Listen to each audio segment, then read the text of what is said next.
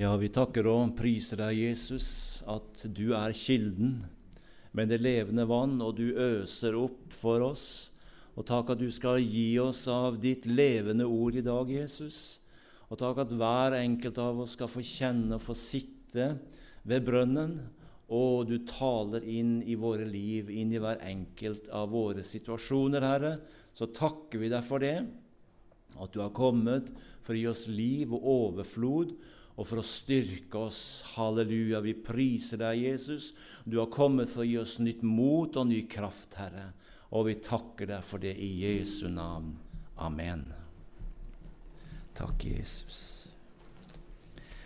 Jeg skal lese en kjent beretning ifra annen kongebok fire. Og eh, vi som er her i formiddag, vi vi leser jo veldig mye i Bibelen og, og, kan veldig mye. Men Guds ord er levende, og det er alltid nytt. Selv om boka blir utslitt sånn rent eh, bruksmessig, da, så, så, blir det aldri utslitt, det som står skrevet der.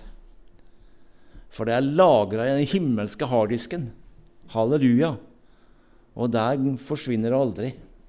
Halleluja. Jesus snakka i lignelser for at folk skulle skjønne, og det er godt å bruke litt bilder av og til for et litt større perspektiv. 2. kongebok 4, fra vers 1 til og med vers 6. En kvinne, hustru til en av profetenes disipler, ropte til Elisa og sa:" Din tjener, min mann, er død. Du vet at din tjener fryktet Herren, nå kommer en som han sto i gjeld til, og vil ta begge sønnene mine til treller. Elisa sa til henne, Hva kan jeg gjøre for deg? Si meg, hva har du i huset? Hun svarte, Din tjenestekvinne har ikke annet i huset enn en krukke med salveolje. Da sa han, Gå til alle dine naboer og be om å få låne hjem noen tomme kar, bare ikke for få.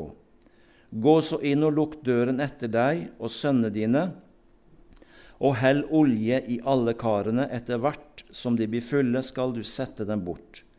Og hun gikk fra ham og lukket døren etter seg og sine sønner. De bar karene fram til henne, og hun helte i. Da karene var fulle, sa hun til sin sønn, Bær fram enda et kar til meg. Men han svarte, Det er ikke flere kar. Da stanset oljen. Og så vers 7. Så kom hun og fortalte det til en gudsmann, og han sa, Gå og selg oljen og betal din gjeld, så kan du og dine sønner leve av det som blir til overs. Det er fantastisk å lese, og um, det skjedde. Det skjedde faktisk. Og jeg tror på det som står i Bibelen. Det er ikke bare bilder, men det skjedde.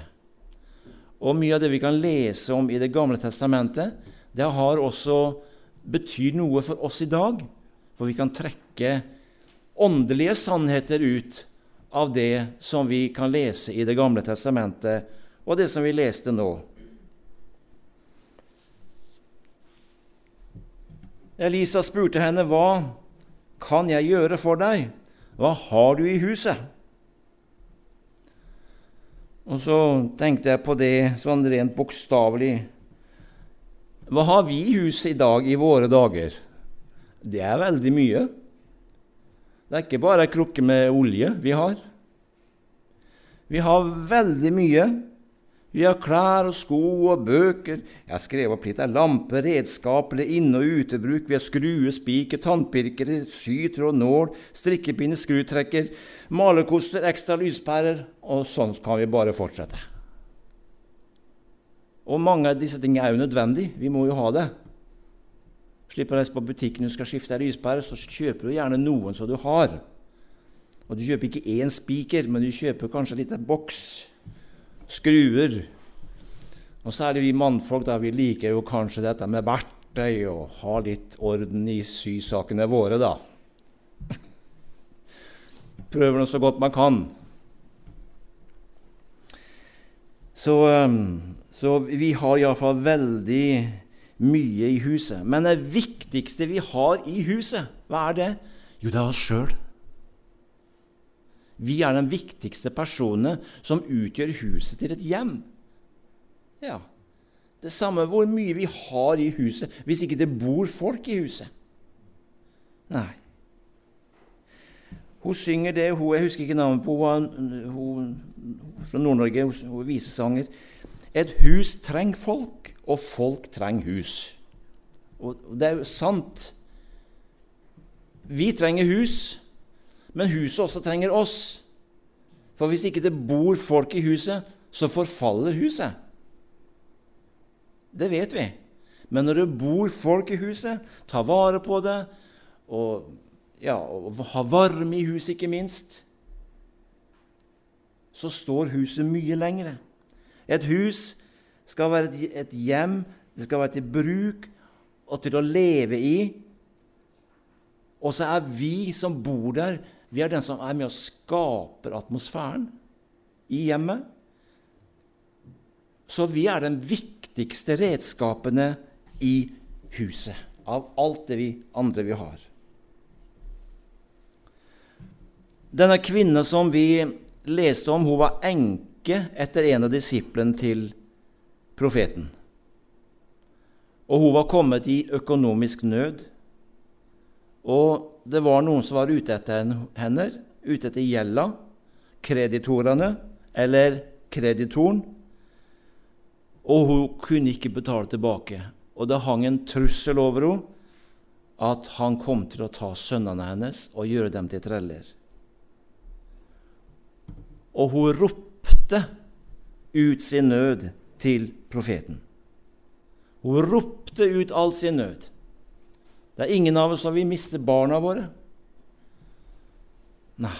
Og dessverre så skjer det ting i dag i verden hvor barn blir skilt ifra foreldre og kommer inn i andre virksomheter, og det er salg og kjøp. Forferdelig. Og denne kvinna var kommet i en sånn situasjon at hun så i fare for å miste det kjæreste hun hadde. Hun var blitt aleine, så hadde hun to sønner igjen, og hun var fattig, og hun så ikke sin armer, og hva skulle hun gjøre? Men så kom Elisha forbi, og så ropte hun ut all sin nød. Så sier Elisha til henne, Hva kan jeg gjøre deg?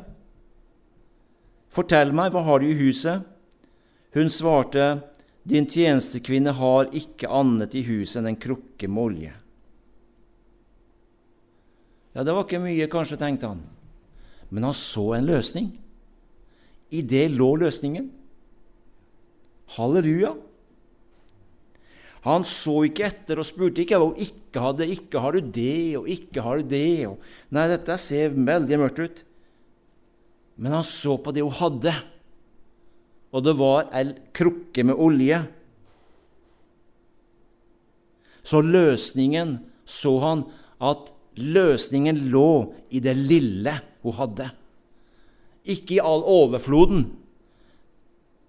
Men Gud møtte henne gjennom denne profeten, som etter hvert så fikk hun se at løsningen lå i det lille hun hadde. Og etter hennes eh, situasjon og hvordan hun, måten hun sa det på ja, ja, så jeg har ikke noe annet i huset her enn ei krukke med olje. Jeg må å si, Hva er det? Det vil jo ikke hjelpe meg i det hele tatt. Men halleluja. Profeten så at her er løsninga. I det lille. Og så fikk hun betalt gjelda si, og vi leste hva som skjedde. Det var et mirakel som skjedde. Underet skjedde. Det ble nok olje, slik at hun fikk betalt gjelda si og fikk beholde sine sønner.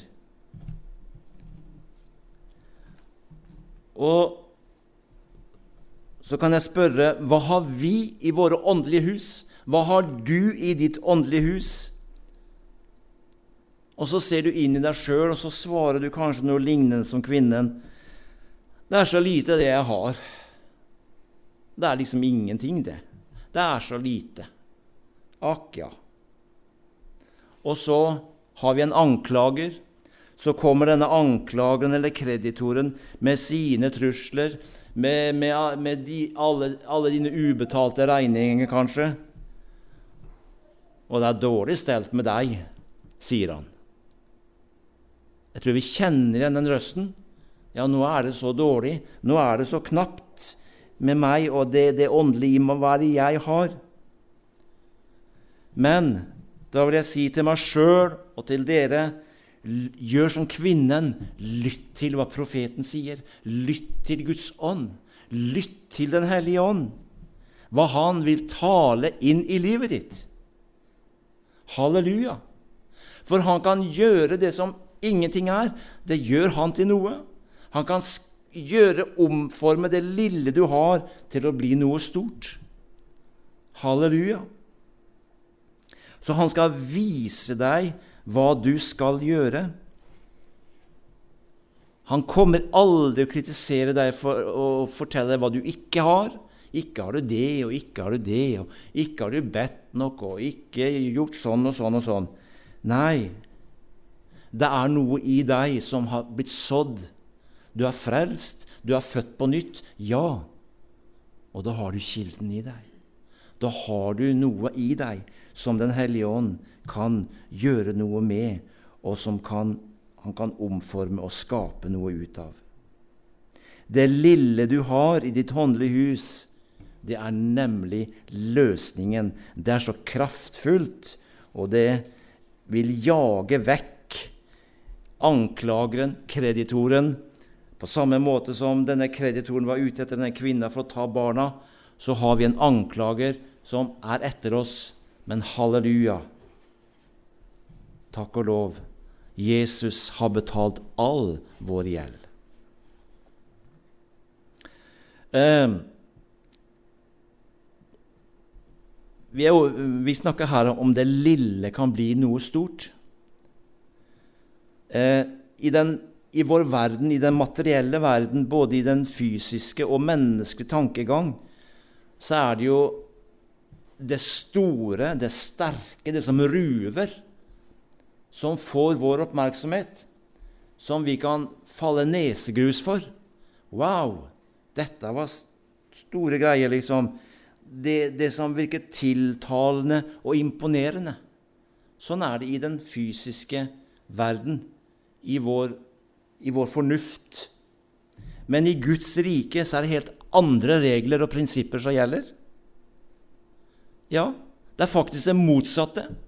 Det er ikke det store og det sterke, men det er det lille, det som ingenting er, som Gud får bruke. Og nå skal jeg lese et par avsnitt fra 1. Korinter 1, 26-31, og fra 2. Korinter 1, vers 5. Disse to kapitlene henger i hop, sånn avslutningen i 1. Korinter 1. 1, og så går vi over i, vers, i kapittel 2. Brødre, tenk på hvem dere selv er, dere som ble kalt, ikke mange vise, menneskelig talt, og ikke mange med makt eller av fornemhet. Men det som går for å være uforstandig i verden, utvalgte Gud seg for å gjøre de vise til skamme. Det som regnes som svakt i verden, utvalgte Gud seg for å gjøre det sterke til skamme. Det som står lavt i verden, det som blir foraktet, det som ingenting er. Jeg håper å si det blir jo bare verre og verre. Du, man havner jo helt ned på, på scratch. Det som ingenting er, det utvalgte Gud seg for å gjøre til intet det som er noe, for at ikke noe menneske skal rose seg overfor Gud.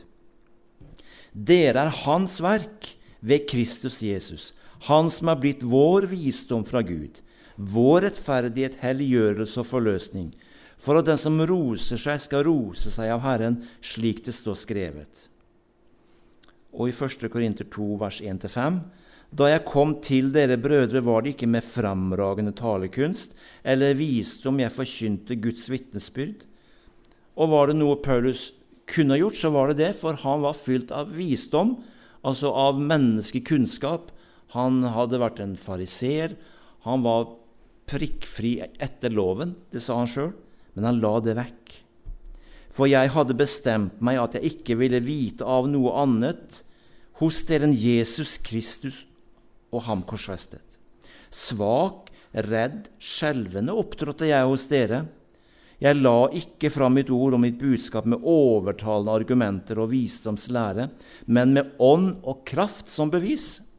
For jeg ville ikke at deres tro skulle bygge på menneskelig visdom, men på Guds kraft.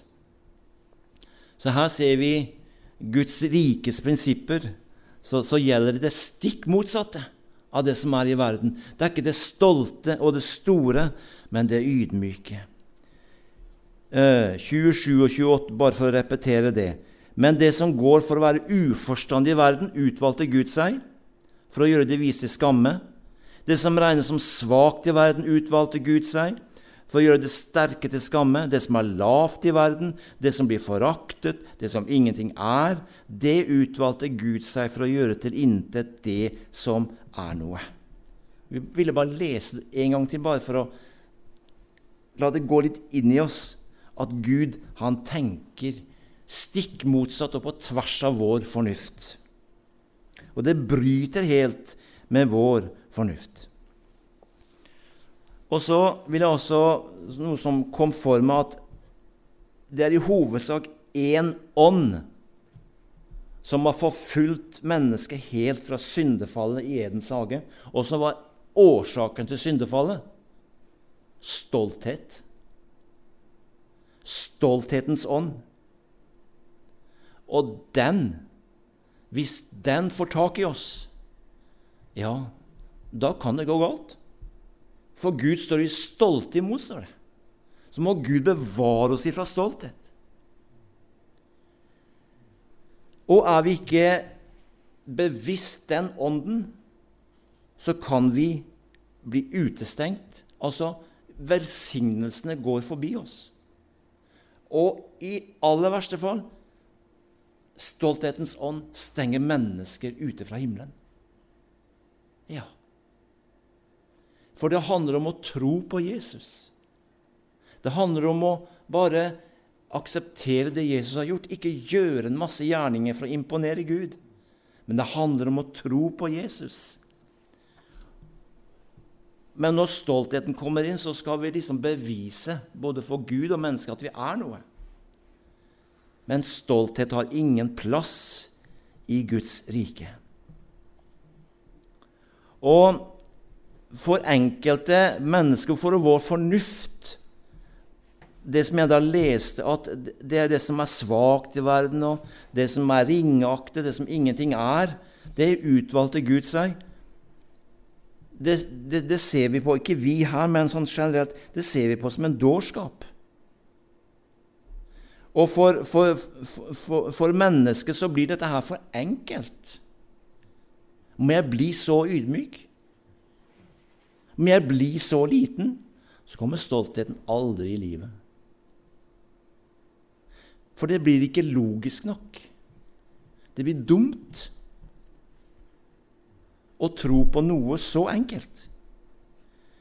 Og han skriver jo også Paulus i 1. Korinter 1,18.: For ordet om korset er en dårskap for den som går fortapt. Men for oss som blir frelst, er det en Guds kraft. Ja.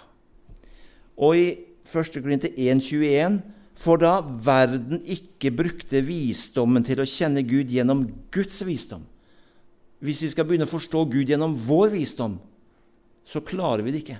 Men forstår vi Gud gjennom Guds visdom, beslutter Gud å frelse den som tror, ved den dårskap vi forkynner.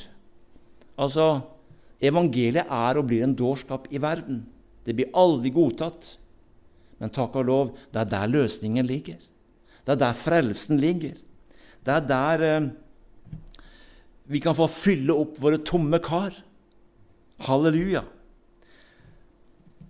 Og Jeg vet jo hva dårskap betyr, men jeg gikk jo inn på Google bare for å få litt sånn, sånn bekreftelse av hva flere ting jeg kan bruke til å oversette dårskap med. Det er dumhet, idioti og mangel på intelligens. Ja. Så det å tro på Gud er veldig lite intelligent, egentlig, sett ifra verdens perspektiv. Men takk og lov. Halleluja. Det er det beste som vi kan gjøre. Og Herren, han har et prinsipp at han mangfold, mangfoldiggjør det lille vi har, når vi gir det til ham. Så om du sitter her i formiddag og føler det er så lite det du har, takk og lov, da har Gud en løsning på det problemet. Han kan fylle opp din, ditt tomme kar. Og Gud han er ikke opptatt av mengde eller av kvantitet, men han er opptatt av kvalitet. Og Gud kan skape en tro i deg, halleluja, som blir sterk, og som kan stå igjennom alle stormer, også når du føler at det er tomt inni deg. Halleluja, så har du en spire som kan fylle opp igjen dette. Du kommer tilbake igjen, halleluja, fordi at du setter din lit til Jesus. Halleluja. Vi kjenner jo også til eh, beretningen fra Lukas eller fra evangeliet da, da Jesus metta 5000 med fem brød og to fisker. Det er jo det samme prinsippet. Det var ingenting. Vi kan jo reise og handle Jesus, men skal vi handle til 5000, og det var kanskje 10 000 der Det var 5000 menn, men det var kanskje familier. Så det var mange tusen. Vi kan jo ikke gå og handle til dem, Jesus. Men Jesus hadde løsningen. Halleluja. Og sånn er Jesus. Han gir oss kanskje ordre og kommer med tanker som krasjer litt med vår fornuft.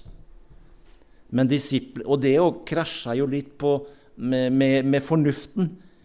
Sett dere ned, nå skal dere dele ut mat. Ja, men skal vi dele ut mat av det lille her til, til alle disse her? Men de var lydige. De gikk ut, og det ble nok, og det ble mer enn nok. Jeg regner med at dere skjønner eh, det jeg vil, at det er det lille. Jeg vil bare understreke det. Det er ikke det store, det mektige, men det er det lille så vi kan få komme til Gud med. Og Kjenner du deg liten her i formiddag, så kan du få komme til Jesus. Og Gud, han gir den ydmyke nåde. Halleluja. Gud gir den ydmyke nåde. Og jeg nevnte litt om uh, denne kreditoren. Det er vår sjelefiende. Og han gir seg aldri. Han vil påpeke vår gjeld innenfor Gud. Ikke er du sånn, og ikke er du sånn, ikke ber du nok, og ikke leser du nok i Bibelen. Og han prøver liksom å være litt åndelig. Og så kommer mange mange andre tanker, og så, og så bare understreker han vår utilstrekkelighet. Han understreker våre mangler, han understreker våre svakheter med rød penn under. Og så står han foran oss med ei ubetalt regning. Ja, men den regninga er nå betalt, sier du kanskje. Ja, halleluja, den er faktisk betalt. For det han kommer med, for å bruke et sånn uh, nytt, nytt norsk begrep, det er fake. Ja, det er løgn. Ja. Det er virus. Åndelig virus. Nå har vi koronavirus, og så vi har virus på PC-ene våre, kanskje, og så har vi virus i den åndelige verden også. Men halleluja, det skal vike når vi foretar en, en gjennomgang av det. Og han vil spille på våre følelser og forsterke dem, og så vil føles til å tro på dem. Men da kan vi få lov til å henvise han, denne anklageren, til Jesus. Og da begynner han å skjelve. Halleluja. Så jeg vil bare si et ord her til deg i formiddag. I Filipperne 4,13 så kan du få si det samme som Paulus sier der. Alt makter jeg i ham som gjør meg sterk. Alt makter jeg i ham som gjør meg sterk. Så um, ikke vær så opptatt med din svakhet. Vær opptatt med Jesus styrke. Halleluja. Og så kommer han til deg med sin kraft, og så forløser han sin kraft i deg, sånn at du bare kan sprenge åkets bånd og reise deg opp. Halleluja! Og bare bekjenne ditt forhold til Jesus, og at du er hans barn. Halleluja. Uansett hvem du er, uansett hva du har gjort, uansett hva du føler og ikke føler, så er du hans barn. Han har frelst deg. Halleluja. Og han har akseptert deg akkurat sånn som du er. Halleluja. Halleluja. Så um, rop på Jesus, slik som denne kvinna jo ropte på, på profeten. Så kommer han. Hva skal jeg gjøre for deg? Han er alltid på tilbudssida. Han har alltid noe han vil gi deg. Han har alltid noe han vil fylle livet ditt med. Halleluja. Er du sånn, kjenner det sånn i dag, så kan han fylle hjertet ditt på nytt igjen, så det, det flyter over. Halleluja. Det var det jeg tenkte jeg ville dele med dere i dag. Om, om dere fikk noe ut av det, det vet jeg ikke. Jeg får bare håpe det. Men uh, Gud, Den hellige ånd, kan jobbe videre i livet ditt med det ordet og med det som jeg har forsøkt å forkynne her i formiddag, og bare konkludere det er ikke det store, det sterke, men det er det lille. Det er liksom å, å tenke sånn. Det er det lille Gud kan bruke. Det er den ydmyke som får nåde. Halleluja. Det er den seg selv forringer, som blir opphøya. Det er ikke det, det motsatte å opphøye seg sjøl, for da blir du fort plassert på jorda igjen. Men det er så mye bedre at når du fornedrer deg selv, at Gud får opphøye deg. Halleluja. Det er ingenting som kan ta deg ned igjen. For det Gud har reist opp i livet ditt, det forsvinner ikke. Priser og takker deg, Jesus, for ditt ord, som er levende og kraftig. Takker deg, Jesus, at uh, det du har vist oss i ditt ord, Jesus, la det bli levende for våre hjerter i enda større grad. Og, jeg takker deg for det, Jesus, at ditt livgivende ord skaper liv i oss, skaper tørst i oss, skaper en lengsel, slik at vi, vi søker deg, og, og, og, vi finner deg, Jesus. Og så takker vi deg og priser deg, Jesus, at du kommer til mennesker her i formiddag, Jesus og vi kan alle kjenne på tilkortkommenhet i større eller mindre grad. Men takk og lov at du kommer aldri til kort, Jesus. Takk og lov at du er rik nok for hver enkelt av oss, og du kan fylle våre tomme kar. Halleluja. Å, vi bare takker deg, Jesus. Du kan la salveoljen bare flyte inn i våre liv, Jesus. Halleluja. Slik at det ikke bare blir nok til oss, Herre, men at det flyter over og ut til andre mennesker vi møter på vår vei, Jesus. Vi takker og priser deg for det. Ta hånd om resten av møtet. Velsign hver enkelt, Herre. Takk og lov, Herre, at du går til hver enkelt, Jesus å, du går på, på hjertebesøk, Herre Jesus, og så takker vi deg for det, at du øser opp av det levende vann til hver enkelt av oss. I Jesu navn. Amen.